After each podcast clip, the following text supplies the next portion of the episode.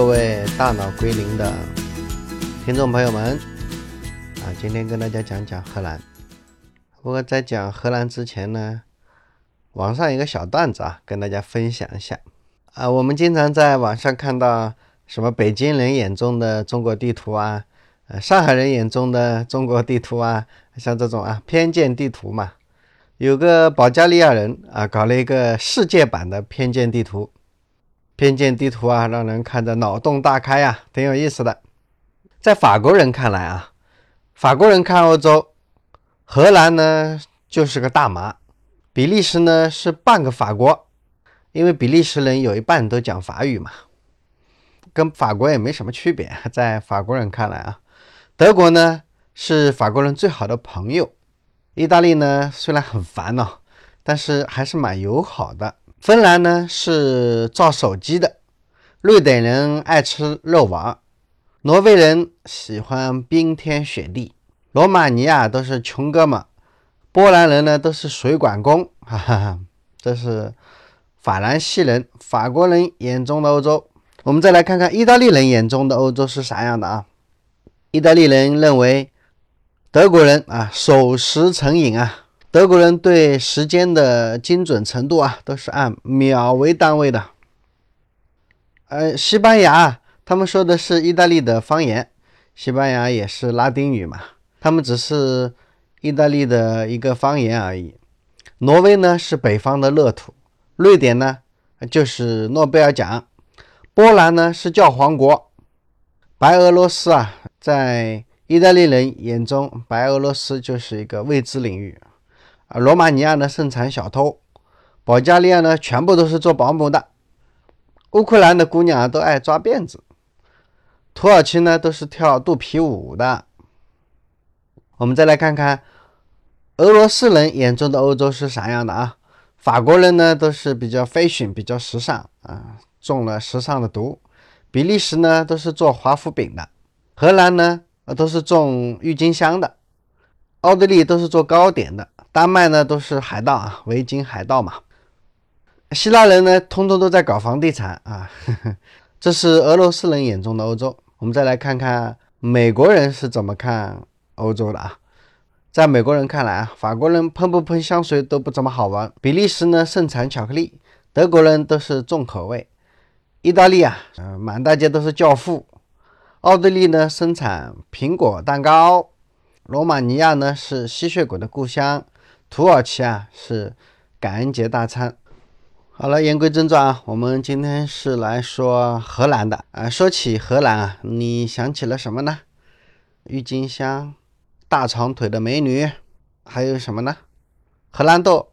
呃，对不起啊，荷兰豆可不是荷兰产的啊。那个荷兰豆跟荷兰其实没有什么关系啊。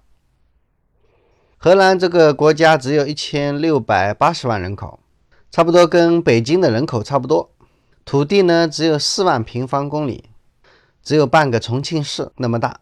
可是呢，荷兰呢却是世界上最发达的资本主义国家之一啊。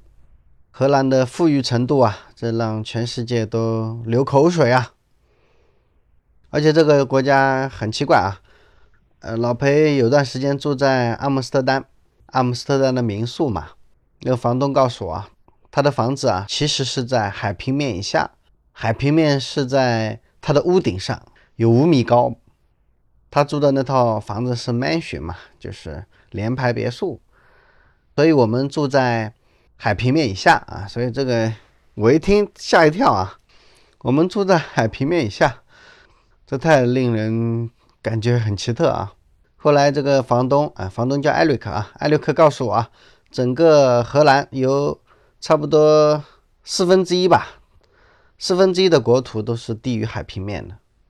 鹿特丹是荷兰的第二大城市啊，它是全世界第一大港，吞吐量连续四十二年居世界第一位。荷兰的花卉种植啊也是非常的有名啊，全世界有百分之六十的花卉交易啊都是来自于荷兰。就这么小个国家哈。他们的马铃薯啊、蔬菜啊、乳制品啊出口啊，全世界第一啊！而且刚才说了啊，荷兰人个子都很高，荷兰的平均身高大概是一米八十四，女性呢有一米七十二，这么高的身高，这个国家都是大高个。荷兰军队征兵啊，他们的身高要求是一米八十八啊，就这个标准，在中国估计都招不到什么兵了吧？在全世界啊，美女地图里边啊，荷兰啊总归是遥遥领先呢。荷兰应该是世界上最当之无愧的美女最多的国家。荷兰的首都阿姆斯特丹是世界上美女最多的城市。荷兰的美女啊，头发是金黄色的，人又漂亮，身材好，而且都非常的自然啊，思想自由开放，而他们脑子都很聪明，他们也很容易接触啊，很愿意跟你聊天。荷兰的美女是标准的金发碧眼，blonde blue。所有的荷兰美女啊，都精通英语，仪态万方。老贝到荷兰的印象啊，到了荷兰最让人难以忘怀的就是，呃，大街小巷上的自行车之多呀，平均每个荷兰人都有三辆自行车。荷兰人最喜欢骑自行车上下班。我有个朋友到荷兰旅游的时候租了辆自行车，因为个子没有那么高嘛。那个把都坐不上去啊，只好租一辆女士的。我的朋友急得半死，诶，怎么没有刹车？怎么怎么骑啊？后来友好的荷兰人告诉他，他们是没有刹车，但是他们的那个脚踏板只要往后一踩，那就是刹车了。自行车在这个国家，它的保有量太高太高了，比我们当年七八十年代的中国可能还要多得多。几乎每一个什么地铁站呐、公交换乘站啊，到处都有建设这种自行车停车场啊。他们的自行车停车场也挺特别的，他们的自行车停车场还有好几层的，一层、两层啊，最多的有三层。自行车停上去还是要有点技巧的，他们设计的也挺好玩的。老裴在荷兰的街头看到他们停自行车啊，也是一绝呀，自行车停的密密麻麻的。就算是在大冬天啊，这么冷的天，荷兰人这么富有，你想想看，他们也不买车，他们就愿意骑着自行车上下班。但荷兰人还有一个特点啊，全欧洲的人都知道，荷兰人特别小气。荷兰虽然很有钱，但是他们很多地方几乎都不提供暖气，不提供空调。在欧洲还有一个流传甚广的笑话啊。说女孩子千万别嫁给荷兰小伙子啊，因为荷兰的男朋友啊会跟你说：“亲爱的，请把外套穿上。”哎，女孩子问他：“我们要外出吗？我们要出去吗？为什么要把外套穿上呢？”荷兰小伙子说：“不是我们要外出，呃，是因为我要出门了，所以我想把空调关上，所以你要把外套给穿上。” 荷兰人就是这么抠门啊。荷兰人做生意非常精啊！想当年，他们名闻遐迩的东印度公司啊，东印度公司以前怎么做生意的？东印度公司不是有很多商船嘛？他们有时候会开着这个船到一些像法国呀、西班牙呀，呃，这种天主教国家，到天主教国家海上停着。专门给法国啊、西班牙这些天主教国家的女性啊做堕胎，因为天主教国家他们不允许堕胎嘛，宗教不允许，法律也不允许。那荷兰人就把他们的船专门开到这些国家的海边，专门接待这种堕胎的妇女。哎，你看看荷兰人就这么会做生意啊，就这么精。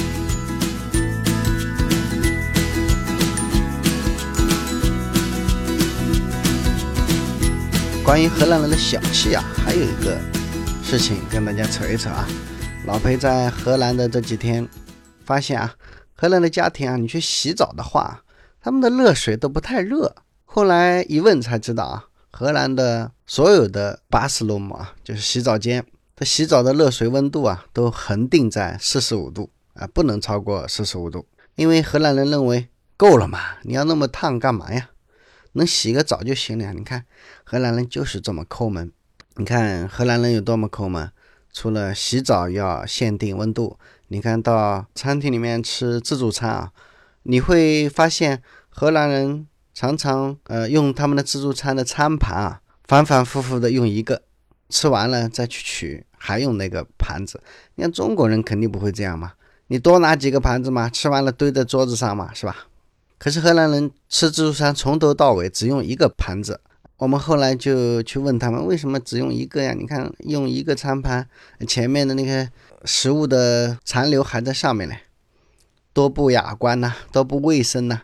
那荷兰的朋友告诉我啊，他为什么只用一个餐盘？他说，如果多用几个餐盘，我们就有可能多用一些洗洁精，啊，这些含有洗洁精的水啊，如果要处理，还是要花更多的水，所以这不就是对环境进行污染了吗？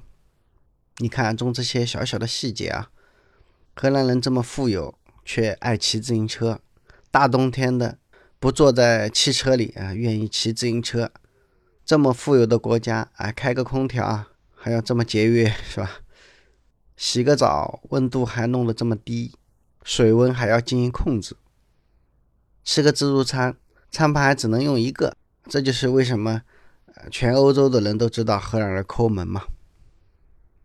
不过实际上，你看他们其实也不是真抠门了，他们可能只是他们那种生活态度吧。他们更倾向于环保，他不愿意浪费。如果了解荷兰人抠门的真正原因，有时候想想还是令人肃然起敬啊。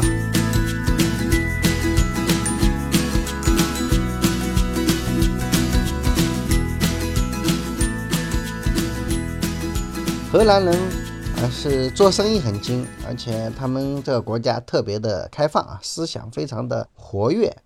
他们是全世界第一个同性婚姻合法的国家。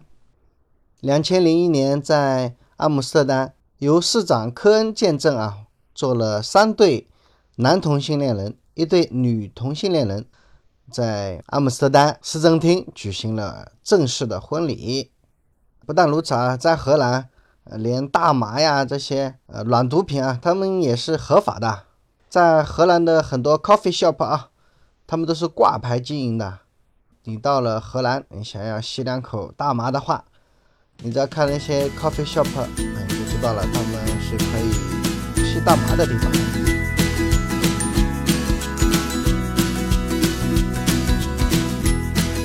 当然，说到荷兰啊，大家可能最感兴趣的还是世界性都阿姆斯特丹。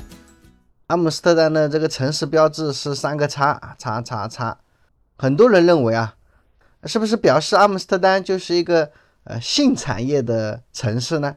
啊，其实不是的啊，这个三个叉源自于圣安德鲁斯的十字架啊，你不能认为这是一个性交易的标志啊。在阿姆斯特丹的 De v a l e n 红灯区啊，里面还专门有一个雕像啊，这也是全世界绝无仅有的为性工作者啊树立的雕像啊。这座雕像上还刻着。Respect the sex workers all over the world，向全世界的性工作者致敬。你看这种荷兰对人权的尊重、理解与包容啊，是多么进步啊！阿姆斯特丹的红灯区里面还有两座教堂嘞，据说就是给性工作者做忏悔用的。阿姆斯特丹的红灯区啊，就在唐人街旁边。你看红灯区、教堂和佛家的寺庙啊，都连在一块了啊，相映成趣，无比和谐啊，其乐融融啊。阿姆斯特丹号称 “Sex City”，世界性都啊。几百年来啊，着装暴露的女郎一直在临街窗户里啊，琴瑟毕露，搔首弄姿，向顾客们招手，吸引色狼们的眼球。阿姆斯特丹的色情行业每年啊，他们的交易额会达到一亿美元。阿姆斯特丹有全世界最大的红灯区，还有性博物馆，还是呃全球唯一一个有妓女协会、妓女工会的国度。不过整个荷兰啊，他们本来就非常开放嘛。荷兰的儿童六岁开始就接受性教育了。荷兰的爸爸妈妈对孩子啊，什么性器官的认识啊，就像对什么胳膊、手啊一样啊。呃，非常的普遍，没有什么神秘感。所以你看啊，这么一个性观念极其开放的国家，可是他们的性犯罪率啊，就是在欧洲也是最低的。荷兰的女孩啊什么未婚怀孕啊，也是全球最低。在阿姆斯特丹非常著名的红灯区一条街啊，跟其他国家的红灯区不一样啊。阿姆斯特丹的红灯区啊，就是橱窗女郎嘛，展示他们自己本店的特色啊。这些妙龄女子啊，站在醒目的玻璃窗里啊，搔首弄姿啊，对那些啊蠢蠢欲动啊那些过往的男人们啊勾引他们。每当夜晚还没有降临啊，小巷子里面粉色的小屋啊，屋里屋外已经亮起了红灯，游客们这偷偷摸摸的就在那里晃来晃去。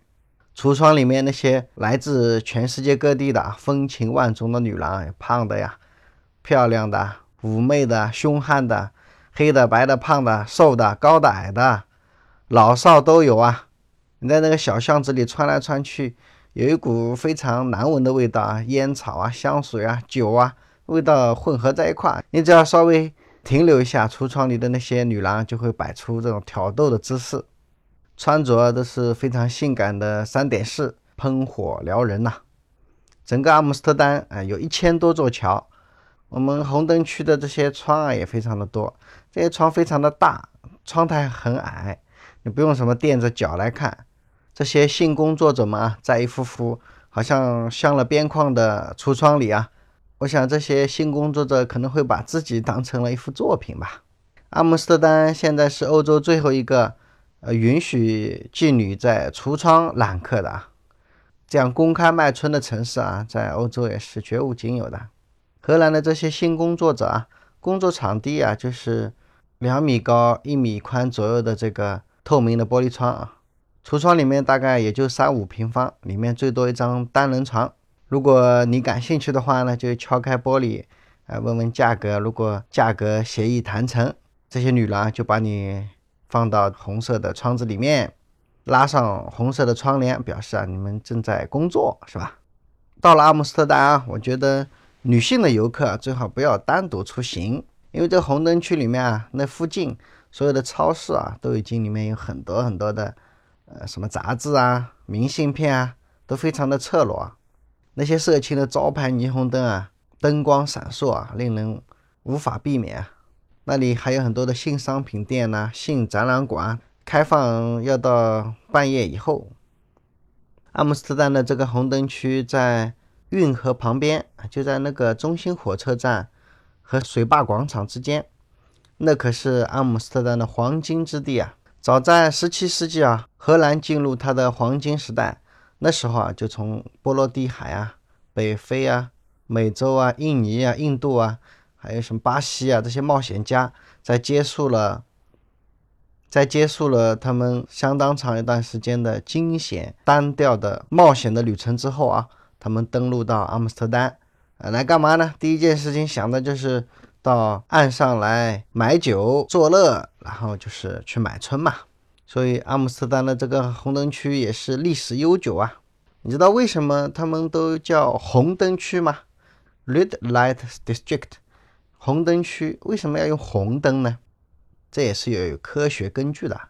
我们这些聪明的性工作者知道啊，用红灯啊可以让他们的皮肤看起来粉嫩，而且有一点点催情的作用。虽然荷兰政府在红灯区为一个黑人妓女竖起了劳模的雕像，但他们其实并不鼓励荷兰本地人从事妓女工作嘛。所以这些橱窗女郎啊，基本上都是来自于东欧的。什么捷克呀、波兰呐、匈牙利呀、罗马尼亚这几个国家最多了。现在的荷兰政府啊，他们要改变阿姆斯特丹的都市形象嘛，所以政府呢开始去高价购买这些红灯区的橱窗啊，把这些橱窗啊低价租给什么珠宝啊、时装啊那些设计师，还有一些艺术家。